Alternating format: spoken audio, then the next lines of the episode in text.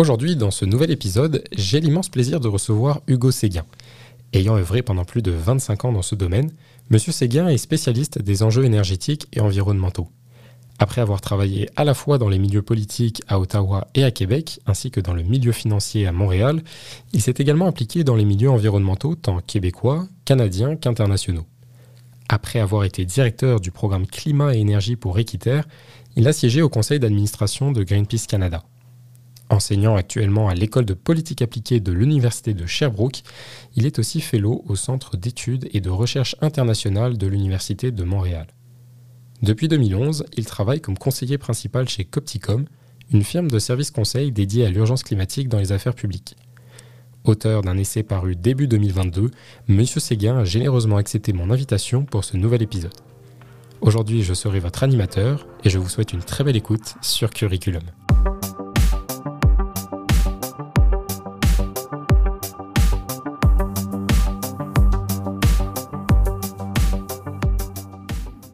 Bien, bonjour Hugo. Bonjour. Merci d'accepter euh, notre invitation. Comment ça va aujourd'hui? Ça va très bien, merci. Et vous? Super bien, super bien. Écoutez, c'est un, vrai plaisir de vous recevoir aujourd'hui en, studio. Euh, vous avez un, parcours quand même assez exceptionnel. Euh, vous êtes un nom quand même qui est relativement en vogue quand on parle des, questions climatiques et des enjeux environnementaux en général au Québec, mais même au Canada. Écoutez, je vous propose de commencer tout de suite en, revenant un petit peu sur votre, sur votre parcours. Mmh. vous avez fait un baccalauréat en sciences politiques à l'Université de Montréal. Donc euh, de retour un petit peu en, terre connue. C'est vrai. Euh, de 1988 à 1991, c'est bien ça. Euh, par la suite, vous avez fait une maîtrise à la Norman Partisan School of International Affairs à Ottawa, de 1991 à 1992. Que j'ai pas terminé d'ailleurs. Que vous n'avez pas terminé. Non, la scolarité a été faite, le stage a été fait, et puis le stage s'est transformé en travail permanent. D'accord. Et donc, euh, malgré toute ma bonne volonté, euh, le, mémoire qui est associé à ce programme-là, euh, ben, j'ai toujours repoussé, repoussé, repoussé jusqu'à ce, que, jusqu'à ce que je fasse une autre maîtrise à l'UCAM beaucoup plus tard. D'accord, d'accord, d'accord.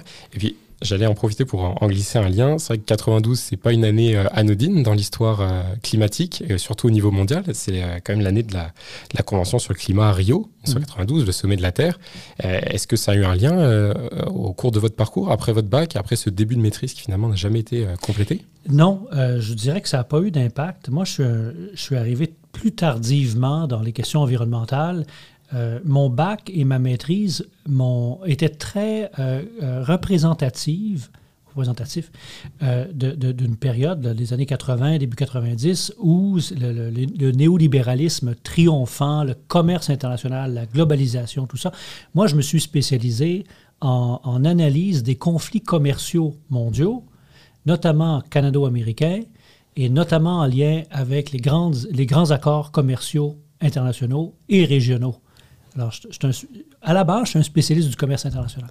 D'accord, ok. C'est vraiment dans cette optique-là que vous vous étiez lancé dans, ah, les études? Fait. Ce qui était, ce qui était fantastique à l'époque, d'un point de vue économique, j'entends, parce que d'un point de vue politique, il se passait beaucoup de choses au mhm. Canada, au Québec, mais euh, au point de vue économique, c'était euh, comment on faisait pour euh, un, petit État comme le Québec, comment on faisait pour tirer notre épingle du jeu dans la globalisation? Il y avait des fusions, il y avait des acquisitions, il y avait des, des investissements directs étrangers. Comment on faisait pour aller à la chasse aux multinationales et les ramener euh, ici au Québec pour qu'ils fassent des investissements, créer des emplois, créer de la richesse. C'était, ça la façon de réfléchir qu'on, considérait moderne à l'époque. Hein. Moderne. On, ne se, on ne passait pas de temps à, essayer de, problématiser ou de critiquer le système capitaliste parce qu'on pensait y, trouver notre compte. on pensait aller chercher des gains dans ce système-là. Évidemment, on est dans une autre époque aujourd'hui. Hein. On, a pu voir les, les, errances de, cette pensée-là. Et puis, c'est comme si on se réveillait d'un long party avec un mal de tête.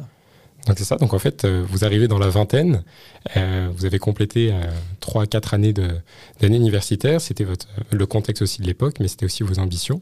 Et puis, donc comme vous dites, vous n'avez pas terminé votre maîtrise, mais vous vous atterrissez quand même assez vite dans la fonction publique, direct en, 1992 au ministère des Affaires internationales, c'est ça? Racontez-nous un petit peu cette transition. Ben, moi, je me souviens très bien. Au secondaire, mon père m'avait demandé mais la, pire question qu'on peut poser à, n'importe quel âge dans la vie, mais surtout à cet âge-là. oui, mais à cet âge-là. Qu'est-ce que tu veux faire dans la vie? Et euh, rapidement, moi, j'avais déterminé que je voulais travailler au ministère des Affaires internationales du Québec. Ça, c'était la cible, ça. Ah, c'était, je, le savais depuis secondaire 4. Et puis, euh, donc, quand j'ai eu euh, en fait, le programme de maîtrise auquel j'étais associé, où j'étais inscrit, demandait un stage, ben, tout naturellement, j'ai demandé un stage au ministère des Affaires internationales du Québec et j'ai obtenu le stage, donc, au dit ministère. Et après ça, ben, c'est comme Bon, c'est encore plus vrai aujourd'hui. On est en pénurie de main-d'œuvre. Alors, ceux et celles qui écoutent le balado, si vous pensez que vous avez. Quand vous rentrez dans un stage, dites-vous qu'il y a des grandes chances qu'ils vont vous garder. Hein. Si vous êtes bon, si vous êtes bonne, ils vont vous garder. Ce qui a été mon cas, je ne sais pas si j'ai été bon ou, euh, ou, s'il manquait de main-d'œuvre ce jour-là, mais ils m'ont gardé. Donc, je suis devenu. En fait, mon, mon rêve s'était matérialisé. Je suis devenu conseiller en affaires internationales au ministère des Affaires internationales du Québec. Ce que, ce que je voulais faire depuis, depuis le secondaire. D'accord. Et puis, euh, cette expérience, elle a duré euh, ce qu'elle a duré. Ensuite, euh, vous êtes passé à la Chambre des communes, c'est ça, directement à Ottawa. C'était quoi le, processus? Est-ce qu'on était toujours dans cette ambition économique? Est-ce qu'il y avait déjà un petit peu d'environnement qui popait dans votre tête ou pas encore à ce moment-là? Ben, Là, ce qui pop dans la tête à ce moment-là, c'est plutôt l'effervescence politique de l'époque. Hein? en 92, 93, on, commence à... c'est le grand brassage au niveau de la question nationale au Québec. Il y a eu le... On préparait le, second référendum. Le second référendum. Et euh, ça a mobilisé, euh, euh, ça a mobilisé la jeunesse de l'époque. il était difficile de passer à côté ce grand débat-là. Et moi, depuis l'âge de 19-20 ans, moi, j'étais actif dans les associations de comté du Parti québécois à l'époque.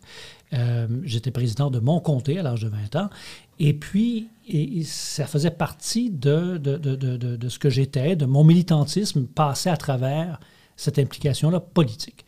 Et euh, bon, j'ai beaucoup aimé mon passage dans, la fonction publique, mais c'était à l'époque où on coupait les postes mois après mois. C'est comme un jeu de chaise musicale. Hein. Mm-hmm. la, musique part, euh, il y a plus de gens qui tournent autour des postes disponibles, et quand la musique s'assoit, ça s'arrête, ben, tout le monde se précipite vers un siège pour trouver un poste. alors, c'était extrêmement... Euh, euh, stressant hein, de, penser qu'on pouvait rester ou pas rester. Moi, j'étais chanceux. J'ai joué à la chaise musicale comme ça pendant deux ans, jusqu'à ce que, euh, euh, jusqu'à l'élection du Bloc québécois en 93 à la Chambre des communes du Canada, le Bloc québécois, par, par un, hasard exceptionnel, hein, le, Québec a envoyé pas loin de soi, je pense que c'était 62 députés bloquistes à la Chambre, ce qui, faisait, ce qui en faisait le plus grand contingent à part le gouvernement. Donc, le Bloc québécois devenait L'opposition officielle? L'opposition officielle. Et donc, avec les moyens qui viennent avec. Avec les moyens qui viennent avec, il y a un important bureau de recherche. Et là, il y a eu une, recherche, une, une, ouverture de poste pour des recherchistes. Et moi, en raison de ma spécialisation en commerce international, je suis devenu recherchiste en commerce international au bureau du chef de l'opposition à la Chambre des communes, qui était Lucien Bouchard à l'époque. D'accord, d'accord, d'accord. Donc euh, déjà un engagement politique euh, assez tôt, là, on parle du début de votre vingtaine, euh, toujours dans cet aspect économique. ensuite, donc, je trouve que ça fait du lien en fait avec la suite de votre parcours. Vous atterrissez ensuite au Fonds de solidarité, le, FTQ. c'est quoi la, suite logique? Ben, La suite logique, c'est que le référendum, ben, le deuxième référendum a, été, a été perdu, mais perdu par la peau, par la peau des dents le, premier ministre de l'époque, euh, euh, Jacques Parizeau, démissionne le soir du référendum et ça a poussé mon patron, donc euh, Lucien Bouchard, à prendre les rênes du Parti québécois. Donc, il y a eu ce qu'on appelle la grande migration. Hein, tout le personnel, ou pratiquement tout le personnel politique à Ottawa a migré vers les cabinets ministériels à Québec. Moi, j'ai migré vers le ministère de la Culture, où j'ai passé, j'ai sévi auprès de la ministre de la Culture à l'époque.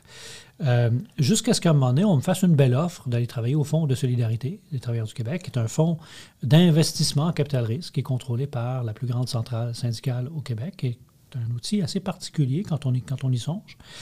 Euh, et euh, je, je, m'y suis bien plus. Donc, je, pense que j'y suis resté à peu près cinq ans, ce qui m'a amené à en fait, à, voyager à travers le Québec euh, dans des visites industrielles. Je suis allé dans les mines, je suis allé dans, la biotech, je suis allé dans les, dans, les, jeux vidéo, tout ça.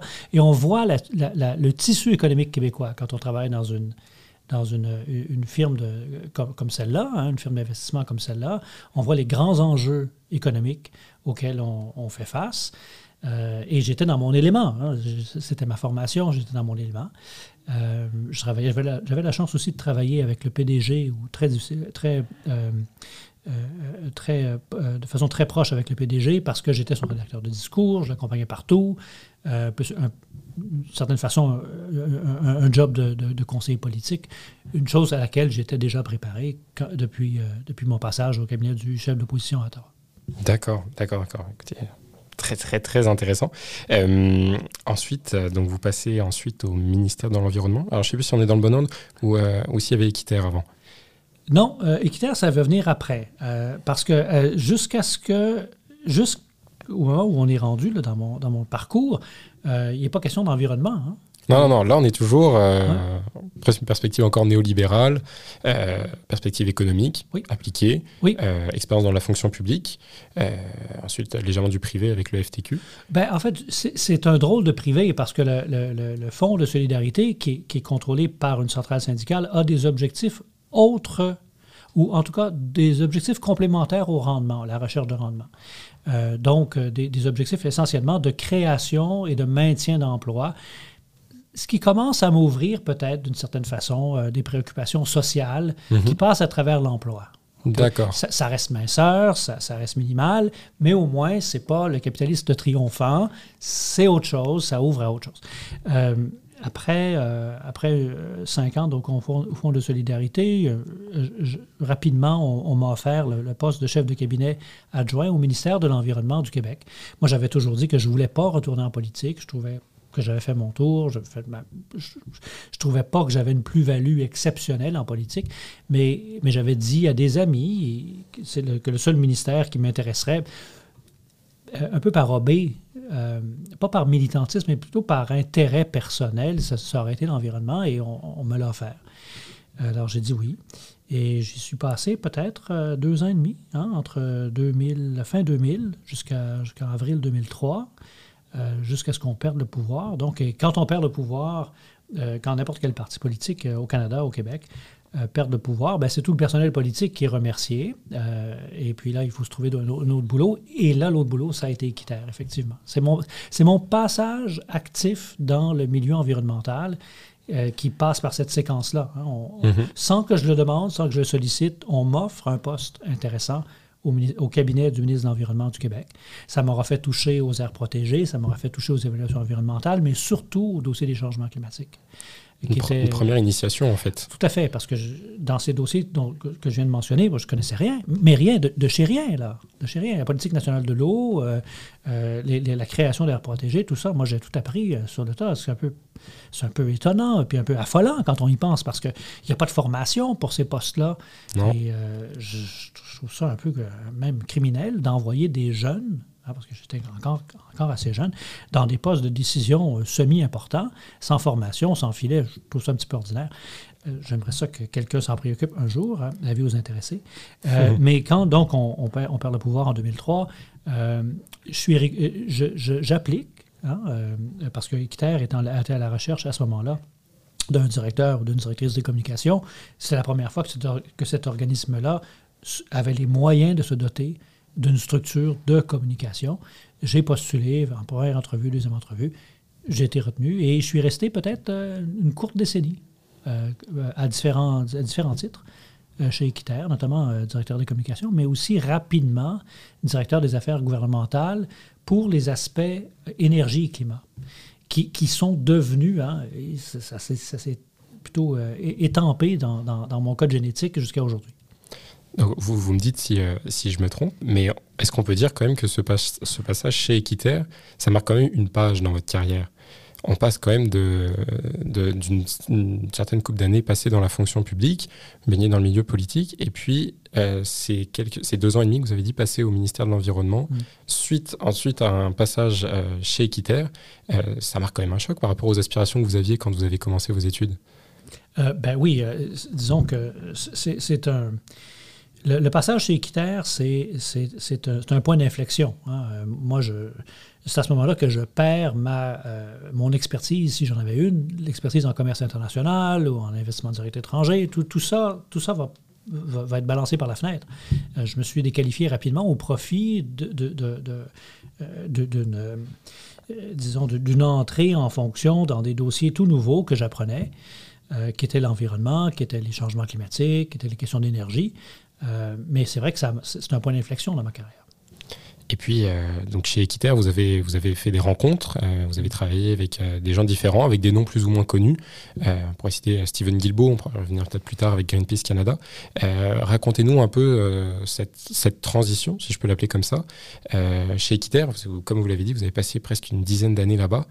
comment ça se passe? C'est quoi votre évolution dans, dans, cette, dans cette ONG ben, à partir du moment où, je commence à, travailler professionnellement dans les enjeux environnementaux, donc ça commence au cabinet du ministre de l'Environnement, mais ça va se poursuivre par la suite euh, chez Equiterre, euh, je vais entrer en contact avec une génération d'écologistes euh, de, ma génération, hein, ou à peu près du même âge que moi, que je ne connaissais pas du tout. Hein, donc, les fondateurs d'Équiterre, qui, euh, bon, de Laure Varidel, euh, en passant par Stephen Guilbeault, Sidney Ribault euh, et plusieurs autres, ce noyau-là est, allé peupler par la suite d'autres organisations environnementales ou péri-environnementales au Québec. Donc, cette génération-là, moi, je suis entré en contact avec elle sur le tard. Cette génération-là se connaissait déjà. Ce groupe de militants se connaissait déjà. Puis, et moi, j'arrive un peu un peu sur le tard, mais je vais m'y insérer par la suite. Euh, et euh, j'ai complètement oublié votre question. Euh, c'était, quoi votre évolution à travers ce parcours-là? C'est ça pour nos auditeurs et auditrices. Donc effectivement, vous avez beaucoup œuvré chez Equiterre, mais il y avait aussi Greenpeace Canada, la fondation David Suzuki. toute cette génération que vous avez connue autour de ça, comment est-ce que ça vous a nourri, apporté et entre guillemets, comme vous avez dit que vous êtes arrivé sur le tard, presque rattrapé un petit peu eh, comment ça se passe quand on vient d'un milieu qui est complètement différent de, personnes qui sont engagées et, militantes depuis une certaine, un certain nombre d'années? Ben, Je vous dirais qu'il y a un choc culturel. Hein, euh, quand on passe d'un milieu ou deux milieux qui sont très hiérarchiques. Le milieu de la finance, que j'avais connu au fond de Solidarité, mais le milieu politique sont des milieux hiérarchisés. Euh, militarisés jusqu'à un certain point, dans la mesure où on peut, on peut encore aujourd'hui parler d'ordre Hein, euh, il y a quelqu'un dans la structure qui t'intime l'ordre d'eux. Hein, on n'est pas dans, dans la co-construction, là, du tout, du tout. Alors moi, quand j'arrive chez Équiterre, j'importe chez Équiterre cette vision-là euh, où il y, a, des gens qui décident, des gens qui opèrent, et puis je me suis cassé la gueule. Mais, mais, Et il fallait que je me casse la gueule parce que la, façon dont fonctionnent les ONG, c'est pas une façon militarisée, c'est pas une façon hiérarchisée. L'organigramme, jusqu'à un certain point, est, aplati euh, en rondelles. Euh, on est un parmi d'autres, hein, tout ça. Et euh, moi, moi, ça m'a bien plu, ça. Cette espèce de, choc culturel m'a beaucoup fait évoluer au point que j'apprécie aujourd'hui l'approche de co-construction, le fait qu'il n'y ait pas de hiérarchie ou très peu de ou tout ça. Et moi, ça a été mon, choc culturel. il s'est poursuivi, ce choc culturel-là, quand j'ai commencé à travailler dans les COP. Euh, au nom de mon organisation qui était Équiterre à l'époque, je suis allé euh, à ma première COP en 2004, c'était à Buenos Aires. Et après ça, ben, je vais avoir participé peut-être à une quinzaine de COP par la suite. Euh, et puis, quand je suis arrivé à Buenos Aires, je cherchais l'endroit où les ONG mondiales se réunissaient.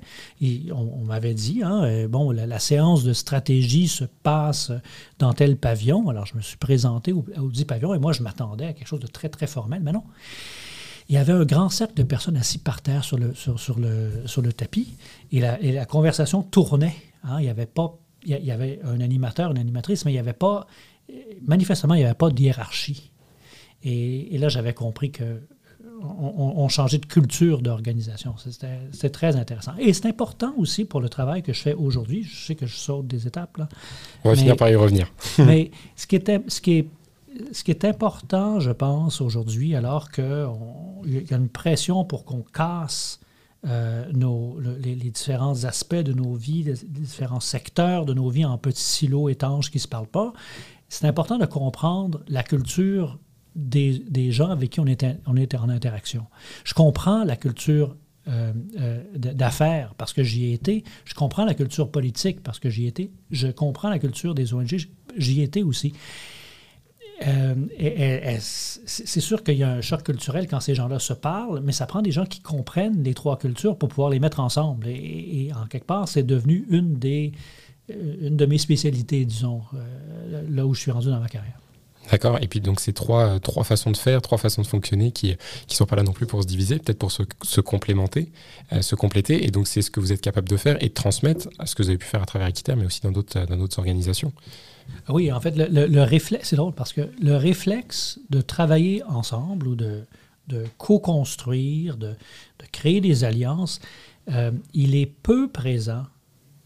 C'est une grande généralisation que je dis là, mais ça tient jusqu'à un certain point. Il est peu présent dans le reste du continent nord-américain. Il est particulièrement présent au Québec. Hein. Il, y a, une historique très, très forte de, dialogue intersectoriel, mais, qui, historiquement n'incluait pas les ONG, n'incluait pas la société civile euh, qui travaillait sur des enjeux environnementaux et après ça des la structure de base au Québec, c'était le gouvernement, les entreprises, les syndicats. Ils s'entendaient en pyramide euh, à, trois sommets. Ils faisaient leur truc et tout ça. Et le reste de la société civile constatait les, dégâts ou les, décisions. Ce qu'on a réussi à faire dans le milieu environnemental au cours des, des 20 dernières années, ça a été d'insérer cette partie-là de la société civile dans les structures de discussion. Euh, euh, au, même titre que les syndicats, au même titre que les gouvernements, au même titre que les entreprises. Euh, et, c'est ça, ça prend une certaine, disons, une certaine expertise, une certaine volonté d'être capable de mettre des gens qui ont des ontologies, qui ont des, façons de, de, voir les choses complètement différentes, des façons, des, des façons d'intervenir de, façon complètement différente, mais de créer la confiance, trouver le vocabulaire commun et puis, puis de travailler ensemble. On aura l'occasion d'y revenir un petit peu plus tard, euh, mais il faut reconnaître quand même que le milieu environnemental, au Québec particulièrement, a, d'une certaine façon réussi à insérer euh, ces questions d'enjeux climatiques, de, dérèglement du climat dans le discours politique, à tel point qu'aujourd'hui, ça fait partie intégrante. Si on reprend l'histoire de la pyramide, aujourd'hui, c'est presque rendu un losange. Euh, ça fait réellement partie du débat public, et c'est des questions de, société, à tel point que c'est rendu un enjeu électoral jusqu'à un, certain, jusqu'à un certain niveau. Je continue toujours dans cette, dans cette chronologie. Euh, en 2011, euh, il y a Leila Kopti qui lance, sa, firme. vous êtes recruté en tant que consultant, consultant principal même. comment, vous expliquez ça? Comment, c'est parti ce, projet-là? Ben, bon, les gens de communication, les gens qui travaillent dans, les milieux des ONG, les communications, de la politique, tout ça, on, disons que la, trame générale, c'est qu'on change souvent d'emploi. J'étais resté de façon euh, un, peu euh, hors norme chez Equiterre très longtemps, hein, une, courte décennie. Et puis après ça, ben, je me suis dit, ben, j'ai fait le tour du jardin, moi j'ai faire d'autres choses. Et puis euh, j'ai décidé de quitter Équiterre. Et puis pour finir, par finir la maîtrise que je n'avais pas finie. La fameuse. La fameuse. Alors, je me. ça faisait très longtemps, là, ça faisait peut-être une quinzaine d'années, là. Et je me, je, me, je me, représente à mon ancienne directrice, qui est encore là, mais 15 ans plus tard. Hmm. Et elle me dit ben non, c'est pas possible, tu peux pas finir ta maîtrise. Le monde a tellement changé. Moi, j'ai fait une maîtrise en, en affaires, euh, en, en, économie politique internationale. Mais l'économie politique internationale de la chute du mur de Berlin n'a rien à voir avec celle d'aujourd'hui. Alors, il faudrait que tu recommences le programme au complet. Alors, euh, j'ai compris que ce n'était pas, la bonne porte, ce n'était pas la bonne voie. Alors, j'ai fait une, nouvelle maîtrise en, en, sciences politiques, mais spécialisée en énergie. Donc, toujours dans l'économie politique internationale, mais de l'énergie à l'UCAM. Euh, et, euh, et, pendant que je faisais ma maîtrise, ben, j'ai accepté l'offre de Leila Copti de me joindre à, à, la création de sa propre firme, sa propre boîte qui s'appelle Copticom. Et puis, ensemble, on a, travaillé sur le, premier mandat, puis un deuxième, puis un troisième jusqu'à aujourd'hui. Euh, la, boîte, la boîte perdure, euh, persiste et signe après, après, maintenant presque 12 ans. Très impressionnant. Différents projets, différentes, euh, différentes fonctions, différents clients. comment ça se passe? C'est quoi votre, votre mission, votre, votre mandat? Ben C'est une drôle de bestiole, hein, Copticom. Habituellement, les firmes de, de stratégie d'affaires publiques euh, et c'est pas vrai de toutes les firmes, là, mais règle générale, euh, ce sont des, omnivores, c'est-à-dire qu'il va y avoir des mandats qui leur sont proposés. Règle générale, on ne dit pas non à un mandat qu'on nous propose, hein, euh, et on les fait. Euh, si on veut, puis, je comprends très bien ça, mais c'est l'idée d'être mercenaire, c'est-à-dire qu'un client vient te voir, tu, tu, sers ton client. Tandis que chez Copticom, c'est une, boîte engagée. Nous, on travaille si et seulement si nos mandats nous font faire des gains au niveau de la transition écologique, euh, que ce soit au niveau environnemental, que ce soit au niveau de la biodiversité ou des changements climatiques, ou même de, l'équité sociale, la réduction des inégalités sociales nous intéresse beaucoup. Alors, on ne prend des mandats que si et seulement si ça fait avancer ces enjeux-là, ce qui est légèrement différent de, d'une firme omnivore, comme, je, le dis. Donc, la recherche du profit n'est pas si importante que ça pour nous. Et on, a, réuni des, équipes de, gens qui, ont ça dans, les veines, qui, ont cette, volonté-là de, faire changer les, choses et de travailler avec le monde qui bouge. C'est ça notre, slogan, travailler avec le monde qui bouge. Euh, et, et ça vient me nourrir au niveau professionnel, au niveau intellectuel, mais aussi au niveau de mes valeurs, au niveau de mon militantisme, de mon activisme. C'est ça. Et votre, votre militantisme, votre activisme, est-ce qu'on peut dire qu'il a évolué euh, depuis les années 90, euh, le projet de société, le second référendum qui finalement n'aboutira pas, et euh, votre place aujourd'hui Est-ce que vous vous sentez, est-ce que vous avez l'impression d'avoir, d'avoir changé aussi un peu de l'intérieur, ou est-ce que vous avez eu une sorte de continuité dans, dans vos aspirations et dans vos projets les plus fous? Ah, c'est intéressant. C'est sûr que l'objet de mon, activisme ou de mon militantisme a changé. Euh, C'était plus la souveraineté du Québec, c'est maintenant la sauvegarde de la planète. On, le, on, le, conçoit de façon générale. Euh, N'empêche, on ne traîne pas dans les milieux souverainistes euh, aussi longtemps que moi pour ne pas en garder des séquelles. donc, dans mon esprit à moi, ce qui est important dans mon travail, c'est d'essayer d'intervenir là où je pense qu'on peut avoir le plus d'impact, c'est-à-dire la société dans laquelle on a un peu plus de contrôle, euh, qui, est, la société québécoise, qui, que je connais bien, que, que, je, pense à, certains égards peut être avant-gardiste et à d'autres égards complètement euh, en retard sur tout le monde. Mais euh, n'en demeure pas moins que ce qui me reste de cette cette portion-là de ma vie qui est importante, c'est de, s'assurer que le, Québec s'en tire bien, hein, fasse sa part. Je n'irai pas dire aux gens de l'Ontario ou de la Saskatchewan ou de l'Alberta quoi faire, je ne les connais pas, mais je connais le Québec.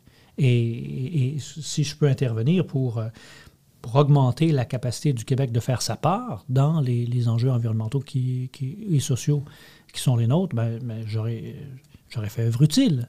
Euh, et, donc, l'évolution s'est faite comme ça. C'est plus la souveraineté du Québec, tellement que la sauvegarde des, des, enjeux environnementaux, sociaux, euh, mais dans une perspective québécoise. Alors, euh, vous êtes toujours chez Copticom, encore votre, votre, votre fonction principale. vous avez donc finalement eu votre maîtrise et puis, euh, depuis 2017, euh, vous êtes en voie de réaliser un doctorat. En fait, il est réalisé. Il est réalisé. Il y a trois semaines de ça, je défendais, euh, ben défendais c'est un anglicisme. En anglais, on défend. Hein, défendez-vous. en français, on soutient. On soutient. Donc, j'ai soutenu ma thèse en Oregon, à l'Université d'Oregon, il y a trois semaines. Et mon comité a euh, d'un coup de baguette magique, m'a consacré, m'a bombardé euh, docteur. Alors, euh, Donc vous êtes docteur Je suis docteur. Docteur Séguin. Oui, je suis docteur. Euh, ça me permet de, presque refermer un petit peu cette parenthèse sur euh, le milieu universitaire dans lequel euh, vous avez baigné pendant longtemps. Mm. vous êtes encore aujourd'hui fellow au Centre d'études et de recherche internationale de l'Université de Montréal. Un nom très long pour dire Cerium. donc vous avez toujours cet apport dans le milieu universitaire. vous êtes dans la firme Copticom. Vous avez eu votre passé en expérience politique. Vous êtes toujours aussi dans le, dans le milieu politique. J'ai découvert que vous étiez donc au comité conseil euh, du ministre de l'Environnement sur les changements climatiques, mais c'est pas c'est péripolitique, c'est-à-dire que euh, on est c'est un groupe de 13 euh, disons 13 experts là, avec réticence je m'y inclus de disciplines différentes. Moi, je suis le politologue de service. D'accord. De, de, ce groupe-là. et j'enseigne à l'université de, de, Sherbrooke, moi, depuis 2010. Donc, Effectivement. euh, ouais. Et euh, donc, j'ai réussi à, à mettre les, à, à gar- à conserver les pieds euh, dans, dans plusieurs milieux à la fois. Ce qui me permet, je pense, de, de- de- de- de faire des ponts plus facilement entre différents milieux. Et ça doit être sûrement une force avec tous les milieux que vous côtoyez, le fait d'avoir ce- cette expérience un petit peu euh, polydisciplinaire, euh, de pouvoir euh, apporter votre expérience dans ces différents milieux et faire en sorte que, Ouais. que ça fonctionne. Oui, et c'était une des raisons pour laquelle j'avais décidé de faire un doctorat. Ça faisait plusieurs années que j'avais quitté Équiterre. Euh, je travaillais chez Copticom et tout ça. Et puis, je trouvais que je voulais me remettre en question ou remettre en perspective le, militantisme, la façon dont moi j'a- j'a- j'avais exprimé mon, travail en, en environnement. J'avais besoin d'un temps, d'un temps de réflexion et euh, j'avais pris la décision euh, à l'été 2016 euh, d'aller faire un doctorat euh, pour me donner ce temps-là, ce, temps de réflexion. Et, et- mais j'ai jamais perdu le lien avec l'enseignement. J'ai toujours continué à enseigner euh, pendant que je faisais mon doctorat à l'Université de Sherbrooke. J'ai toujours continué euh, d'avoir des activités intellectuelles à travers le Cérium de l'Université de Montréal. Et j'ai continué à prendre mes mandats chez Copticom, ce qui a fait que, évidemment, c'est des vies de fous. Euh, mais, mais, mais on est là, en fait, je ne le ferais pas si je si j'en tirais pas un plaisir. C'est ça, ça doit être extrêmement nourrissant au quotidien d'avoir euh, autant de perspectives différentes euh, et en même temps d'avoir du plaisir dans, dans chacune Ben, de c'est ces ça, parties. c'est c'est stimulant, c'est c'est extrêmement stimulant. L'enseignement est extrêmement stimulant. Surtout quand on a la chance de travailler avec des, des gens euh, euh, au niveau de la maîtrise. Nous, on, on offre plus, plus à la Sherbrooke des, des- des cours au niveau de la maîtrise, où on apprend beaucoup de nos étudiants, nos étudiantes, dans les mandats de recherche qu'on leur, passe. Donc, je m'a- je je m'abreuve intellectuellement à, à- à- différentes mamelles, là, euh, dont le doctorat, mais aussi euh, Sherbrooke, le Cérium, et puis euh, les mandats que, je, fais avec Opticom. Donc, ça, c'est c'est celle de la vie, là. Ça me permet de, faire la transition sur, euh, sur votre ouvrage qui, euh, qui, a, paru, euh, qui a été paru euh, au début de l'année, qui s'appelle Lettres aux écolos impatients et à ceux qui trouvent qu'ils exagèrent. Un essai que vous avez aussi présenté au, Salon du Livre la semaine dernière. En fait, j'arrive là-dessus parce que, comme vous le mentionnez, vous avez commencé à enseigner à l'Université de Sherbrooke il y a une dizaine d'années en compagnie de Annie Chaloux, qui est aussi un des grands noms du milieu environnemental québécois. Dans ce livre, qui est extrêmement complet, que je n'ai pas encore fini, mais que, j'ai bien hâte de terminer, euh, on est d'accord pour dire que le thème principal, c'est la question de la radicalité. La radicalité, la perception qu'on peut en avoir, euh, la façon dont on, a, euh, dont on appréhende ces enjeux-là, euh, la radicalité à travers l'histoire, la radicalité de demain, tout ça dans un milieu, dans un contexte environnemental qui est de plus en plus pressant. Et comme vous dites, le passage par rapport à l'enseignement avec vos étudiants, vous parlez du slow thinking, euh, à savoir le rapport universitaire à ces enjeux-là et notre rapport à, à la radicalité. Qu'est-ce que vous pouvez nous dire là-dessus? Qu'est-ce que c'est le slow thinking pour ceux qui nous écoutent et, euh, comment ça transparaît dans le milieu universitaire par rapport aux autres expériences que vous avez au quotidien? Ben, euh, c'est un paradoxe, hein, euh, le, slow thinking. C'est que quand on réfléchit à des enjeux de radicalité, c'est qu'on est en train de se poser, de poser le constat que des mesures non radicales, qu'on peut appeler incrémentales, hein, petit, petit pas par petit pas, ne donnent pas les résultats escomptés. C'est pour ça qu'on amène la, notion de radicalité qui, qui elle, interpelle l'idée qu'on va trouver des solutions qui vont s'attaquer à la racine du problème, va extirper les racines du dit problème et les remplacer par autre chose. Alors, on est dans un autre paysage que les petits changements à la marge. hein. Bon. Alors, slow thinking, c'est la, la, la, la réalisation, c'est un méchant anglicisme, mais le constat que pour adopter des idées radicales, il faut faut plus avoir, il faut plus se fier à nos réflexes habituels. hein. On a tendance, euh, les neuropsychologues nous le rappellent, on a tendance à prendre des décisions de façon instinctive, de façon euh, euh, euh, euh, de, de manière comme si c'était un réflexe À partir de nos habitudes. à partir de nos habitudes. Et euh, pour adopter des, des- des idées qui sont radicales, donc qui viennent littéralement du champ gauche, on ne les a pas venu, vu venir du tout, là, on ne peut pas se fier à, nos, à, nos, réflexes, parce que nos réflexes, tout, tout notre être nous dit qu'il faut rejeter cette nouveauté-là parce qu'elle ne rentre pas dans nos schèmes actuels. Alors, curieusement, pour faire passer des idées radicales plus rapidement, il faut apprendre à ralentir le flot de nos pensées. Il faut, il faut prendre un temps d'arrêt, il ne faut pas se fier à nos réflexes, il ne faut pas se fier à, toutes les fibres de notre corps qui nous dit ce sont de mauvaises idées. Il faut prendre un temps d'arrêt, il faut les regarder, il faut leur donner du temps, il faut, faire preuve de patience et se donner la peine de les décortiquer et voir s'il n'y a pas du bon dans, dans, les idées radicales qui nous sont proposées. Alors c'est ça le lien entre radicalité et slow thinking. Et puis, euh, de façon plus large, pour revenir sur le mot de la radicalité, qui est un mot qui peut faire peur, mm. euh, vous la définissez comme étant une, euh, une, potentielle innovation. Une idée radicale, ça peut être une innovation. Vous mentionnez dans le livre, il y a beaucoup d'idées qui paraissaient radicales il y a quelques dizaines d'années, qui aujourd'hui font partie du droit commun. On peut parler du droit de vote pour les femmes, l'État-providence, les mariages homosexuels. Tout ça, aujourd'hui, c'est devenu la norme. Et pourtant, il y a quelques années, dans les milieux les plus conservateurs, ça pouvait faire grincer les dents. En fait, c'est pas, pas seulement dans les milieux conservateurs, dans les milieux tout court, c'est ça, exactement. Moi, je, je, pense, si je fais œuvre utile dans, dans, dans, ce livre-là, ou si j'innove, là, peut-être que je ne suis pas le seul à avoir innové là-dessus, puis je ne sais pas, euh, mais, mais c'est de considérer que la radicalité, les idées radicales, ce sont des innovations. Hein? Ce n'est pas certaines d'entre elles.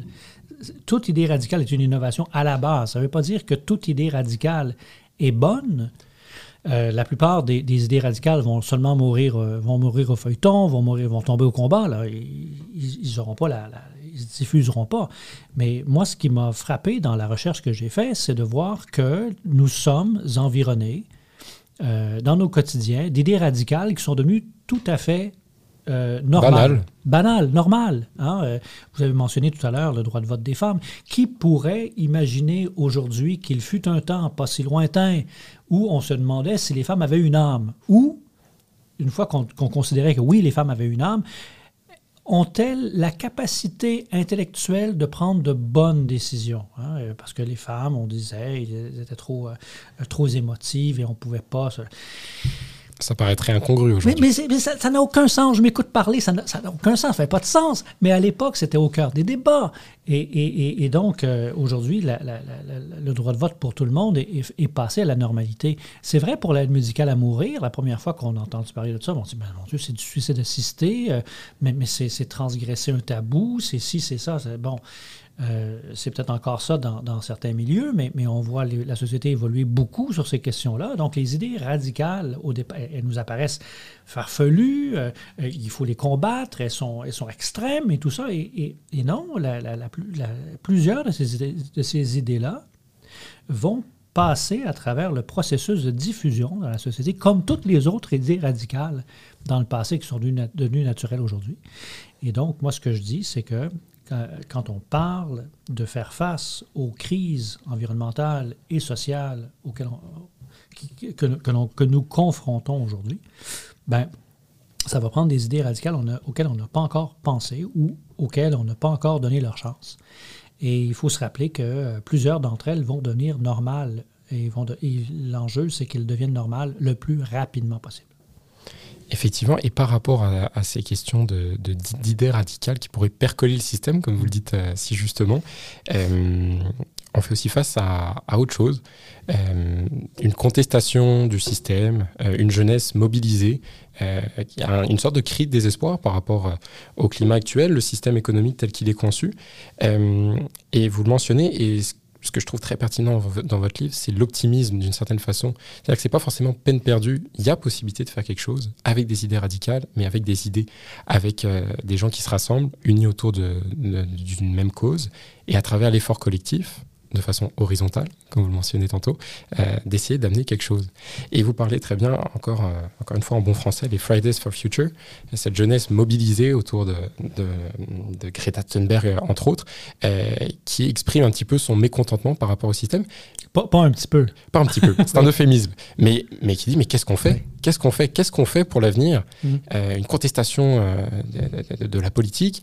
là, il y a la COP 15 qui va s'ouvrir. on a aussi un autre groupe militant qui, qui, demande mais, mais, quelles sont ces incohérences-là? Et pourtant, ce que vous dites, c'est que parfois, cette contestation n'aboutit pas sur des propositions de solutions. On conteste, on n'est pas d'accord, et de façon assez juste, souvent avec raison, euh, mais on n'a pas forcément euh, ces idées-là. Et pourtant, ces idées-là, elles existent ou elles sont, ou elles sont en devenir dans différents esprits. Et l'idée, ce serait de, rassembler tout ça pour essayer de, le faire émerger et petit à petit de le faire remonter au sein de la société pour que, comme vous le disiez, euh, ces idées radicales deviennent normales finalement. Oui, en fait, c'est pas, on n'a pas, pas le luxe du temps aujourd'hui. Le petit à petit doit être, doit être le plus rapidement possible. Hein. oui, moi, je, je, pour rester sur la question de la COP 15, il y a des mouvements qui, de, contestation importants qui, qui se.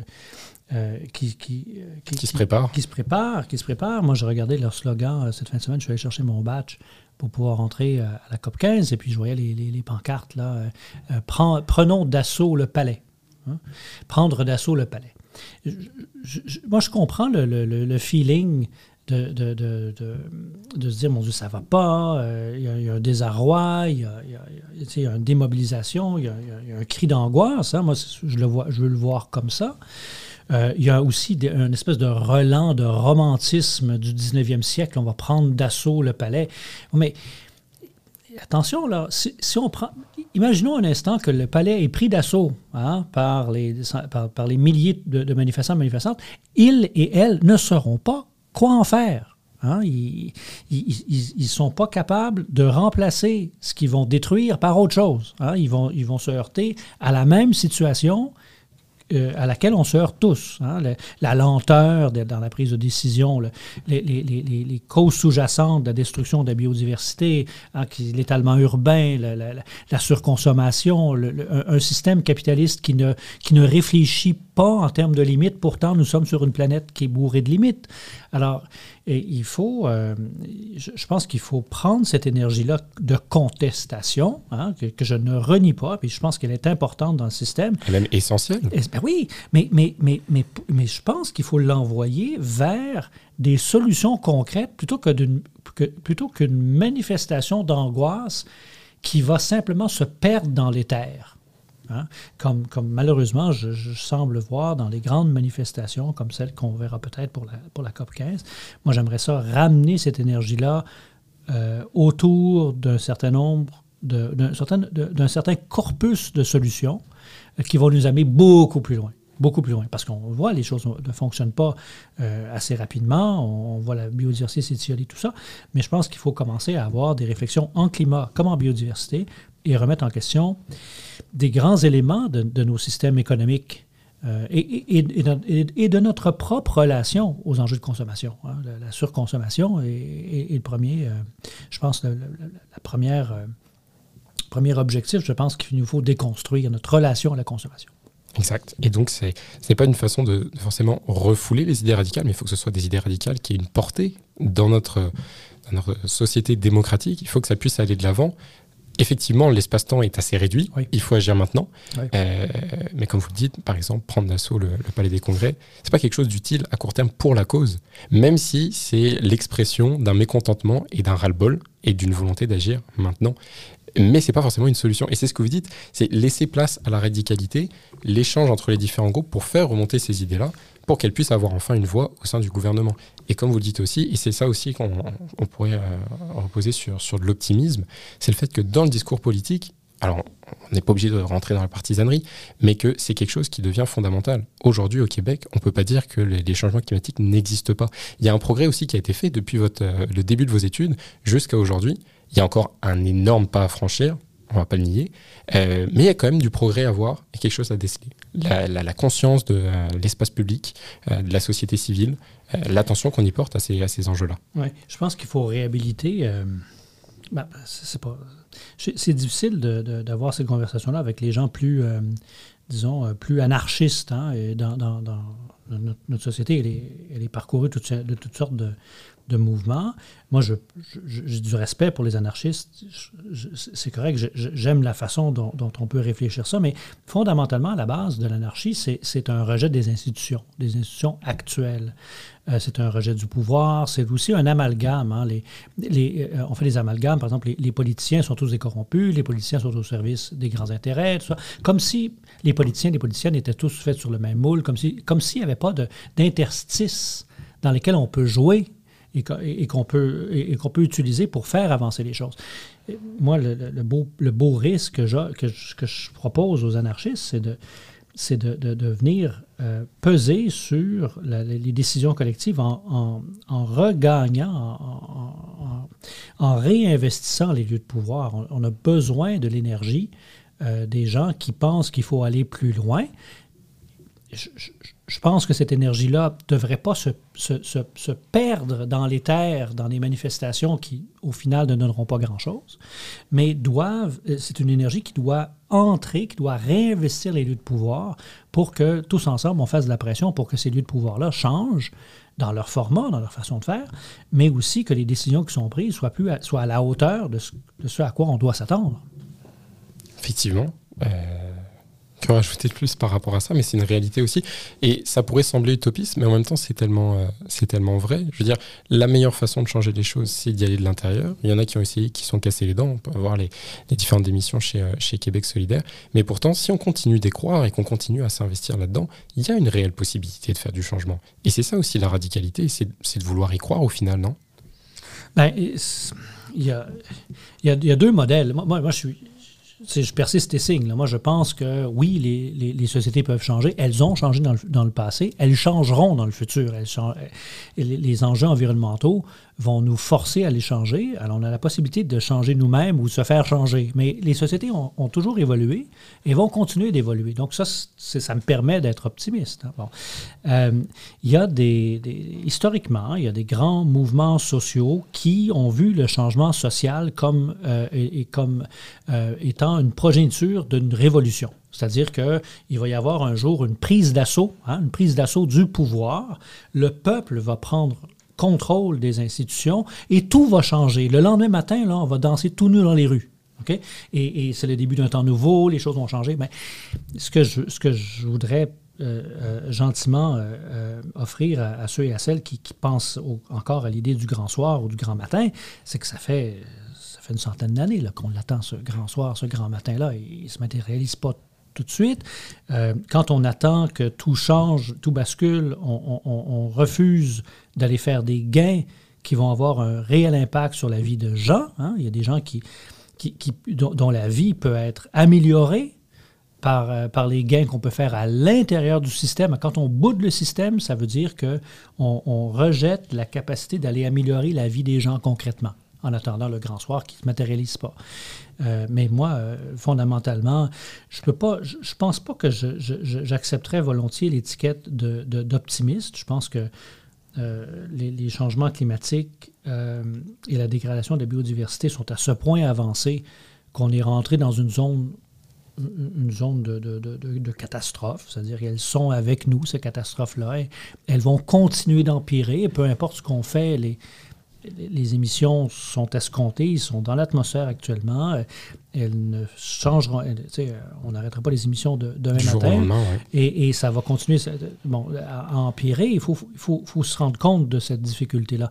Maintenant, ce n'est pas binaire. Ce n'est pas parce qu'on a. on, on atteint, on, respecte notre objectif de 1,5 degré Celsius d'augmentation maximale de la température sur Terre, que tout va bien aller. On est à 1,1 et ça va mal. Que le, tiers du Pakistan est sous l'eau, il y a des feux de forêt partout, il y a des vagues de chaleur en Europe. bon, alors, euh, à 1,5, c'est encore, plus, encore plus euh, euh, important. Mais donc, ce n'est pas binaire. On, est sauvé en dessous de 1,5, on est tous morts après 1,5, ça ne marche pas comme ça. Euh, donc, euh, je pense qu'on est lucide. Moi, je suis lucide. Là. ça, ça sera horrible. Ça va, les impacts sont, sont terribles. Mais est-ce que euh, à travers tout ça, on peut faire face? Oui. Et on doit continuer. Ben oui. Et on doit continuer. Oui, sans ça, moi, je vais. Sans ça, on, va se replier dans nos salons, on va se rouler en boule on va pleurer. Là. Et c'est pas dans l'essence humaine. C'est-à-dire que même si le défi est immense, et comme vous dites, et encore la cible des 1,5 degrés peu probable qu'on l'atteigne, ça risque de sûrement être plus, mais c'est pas une raison pour baisser les bras. Et, c'est pour ça, j'ai peut-être utilisé le mot optimisme, mais c'est euh, le fait de, vouloir continuer à y croire, ou au moins d'accepter et de se dire que on va essayer de tout faire pour limiter la casse, mais de façon radicale, entre guillemets. Oui, en fait, euh, le, slogan là, que, mon éditeur m'a fait apprendre par cœur, parce que c'est dans mon livre, puis il avait trouvé bien, c'est que pour avoir des résultats qu'on n'a jamais eus, il faut faire des choses qu'on n'a jamais fait. Hein, c'est la base du, radicalisme politique. C'est-à-dire que si les solutions qu'on a développées, ou que des gens comme moi avons développées depuis 20 ans, n'ont euh, pas donné les résultats escomptés, ben, il va falloir trouver d'autres solutions. Et ces solutions-là, ben, c'est pas en refaisant, les, en, redoublant d'efforts par rapport aux solutions qu'on a déjà développées qu'on va avoir des résultats substantiellement différents. C'est en faisant entrer à pleine porte des idées complètement nouvelles. Et là, c'est la réflexion euh, je pense qu'elle est double. C'est la réflexion sur les limites écosystémiques et comment on fait rentrer ou on, contraint l'économie dedans. Hein. C'est toute la réflexion sur la décroissance, la sobriété, euh, la, lutte à l'obsolescence programmée, la, déconsommation. La, et Consommation locale. Oui. En fait, c'est une réflexion sur, sur, notre système économique et comment on, comment on se meut dedans, mais aussi toute la, toute la je pense, la réflexion sur euh, les droits de la nature. Moi, je, suis impressionné, je suis influencé par euh, ce courant-là où on veut donner, octroyer des droits euh, à la nature. Hein. Par exemple, le, droit inaliénable d'un fleuve de couler ou d'une rivière de couler. Hein. C'est son intégrité écosystémique qu'on peut aller confirmer dans nos lois, ce qui fait en sorte que je pense que ça pourrait avoir un impact très positif sur, euh, sur la biodiversité dans la mesure où on, où on, consacre ses droits dans, les, dans nos lois. Ça, ça changera. Ça ne sera pas miraculeux, mais dans le coffre à outils, c'est quand même important. Écoutez, merci beaucoup euh, Hugo Séguin pour, pour cette euh, belle entrevue. pour conclure, est-ce que vous auriez euh, des conseils à donner aux étudiantes et étudiants qui étudient dans divers domaines hein? Il faut dire que la question climatique ne, ne s'arrête pas aux portes des ingénieurs, des politiciens. Qu'est-ce que vous pourriez dire pour ces, ces, personnes qui pourraient se sentir désemparées, les étudiants, étudiants, mais les gens en général, face à la complexité de l'enjeu? Qu'est-ce qu'on peut, qu'est-ce qu'on peut espérer dans les prochaines années au Québec? Ben, moi, je, j'aurais le goût de, dire aux étudiants et aux étudiantes que euh, de, suivre leur, euh, leur passion. Hein. Euh, suivez pas les. De toute façon, vous n'êtes pas de la génération où on se pose des questions existentielles sur est-ce que je vais me trouver un emploi? Oui, vous allez vous, vous trouver des emplois, on est en pénurie de main-d'œuvre, il n'y aura pas de problème. Donc, encore, c'est encore plus vrai. Suivez vos passions. Hein, et vous allez vous passionner pour le cinéma, vous allez vous passionner pour euh, la biologie, vous allez vous passionner pour des causes. Euh, alors suivez-les. Hein, euh, restez impliqués là-dedans. Comme employeur, nous, c'est ce qu'on regarde quand on reçoit un CV oui, c'est important d'avoir fini ses études, d'avoir un diplôme, je, sais. Mais, Une maîtrise. Maîtrise. mais, ce qui est important pour nous, c'est de voir qu'est-ce que cette personne-là a. C'est quoi la, la, profondeur de la personne? Elle est impliquée dans quoi? Elle, nous convainc qu'elle est, est, passionnée par quoi? C'est ça qui est, qui est le plus important. Et dans le contexte qui est le nôtre, où on a des enjeux planétaires épouvantables, où on fait face à une complexité dans le fonctionnement du monde et de, la, société, le meilleur moyen de combattre l'anxiété et l'éco-anxiété, c'est d'être dans l'action. Donc, quand vous suivez vos passions, vous êtes toujours dans l'action. Quand vous ne suivez pas vos passions, puis vous vous laissez entraîner par, par des courants que vous ne contrôlez pas, c'est là que l'angoisse prend. C'est là que l'angoisse prend. Dans les prochaines années, moi, ce que je souhaite, ce que nous souhaitons collectivement, c'est qu'il y ait davantage de leaders. Euh, la COVID est venue casser dans, dans, l'œuf, est venue briser les jambes d'un grand mouvement euh, étudiant à travers le monde, notamment au Québec, mais partout dans le monde, où la jeunesse prenait du leadership. Et euh, j'aimerais, qu'on revoie ça. J'aimerais, j'aimerais voir de plus en plus de jeunes leaders qui vont, qui vont venir bousculer le ronron dans lequel on s'est pas mal euh, collectivement euh, habitués et, faire rentrer les idées radicales que ça va nous prendre pour passer à travers. Écoutez, merci beaucoup. Je pense que c'est ce qui va conclure ce balado. Euh, je vous remercie beaucoup de votre temps. merci à vous de l'invitation. Une belle continuation. merci. Au revoir. Et bien voilà qui conclut ce 13e épisode. J'espère que vous avez apprécié cet échange. Personnellement, c'était un vrai plaisir de pouvoir rencontrer Hugo Séguin. Pour aller plus loin, je vous invite à lire son essai disponible partout en librairie qui s'intitule Lettres aux écolos impatients et à ceux qui trouvent qu'ils exagèrent. Au nom de toute l'équipe du Cayoum, je vous remercie pour votre écoute. N'oubliez pas de nous suivre pour ne rater aucun épisode ou pour écouter les précédents. Vous pouvez également nous suivre sur nos réseaux sociaux, Facebook et Instagram en tapant Cayoum Montréal et également sur notre site internet cayoum.info. Sur ce, je vous dis à très bientôt pour un nouvel épisode de Curriculum.